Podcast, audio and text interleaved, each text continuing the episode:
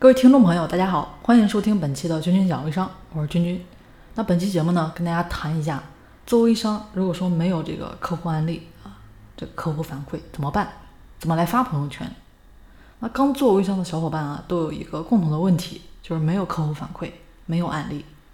前几天呢，有个小伙伴问我啊，说他自己的成交率怎么这么低？我看了一下他的朋友圈呢，跟他说了一下，你的这个朋友圈怎么没有客户案例？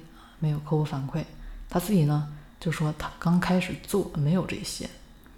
那许多人都说自己没有客户案例。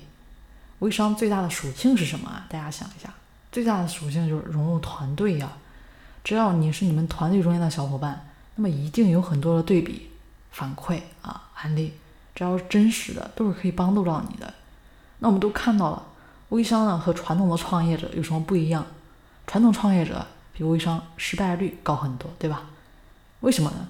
因为老板是最大的啊，那一般也就会出现几个重要的问题。首先呢，就是招来的员工水平都比自己差；其次呢，老板就成了你这个员工的天花板啊。另外，是不是老板呢也很难抽出时间来学习？那我们自己做微商的时候，有时候呢会招到比自己厉害的人，就是因为学习贡献的缘故，不断的学习贡献。让自己呢变成一个有价值的人，自己通过不断的学习奉献啊，各行各业的运营，空闲之余呢，大家可以来我们中心微营销学习啊。当然我们这边也有问题的时候，但是也有专业人士在帮忙解决。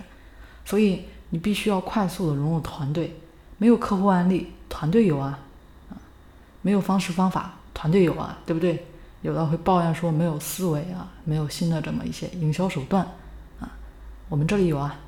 有些人心里呢排斥团队啊，那这个时候就更应该去勇敢的加入啊，融入，然后去接纳，灵活调动你们团队里面的资源嘛。另外，执行力也是很重要的啊，大家听了就赶快呢去执行。好了，今天呢就跟大家分享到这里，希望大家喜欢。当然，如果说你在做微商的过程中遇到一些瓶颈无法突破啊，或者说任何的困难呢，欢迎跟我交流。我的个人微信号是三零四九。三九六七，我们下期节目见喽。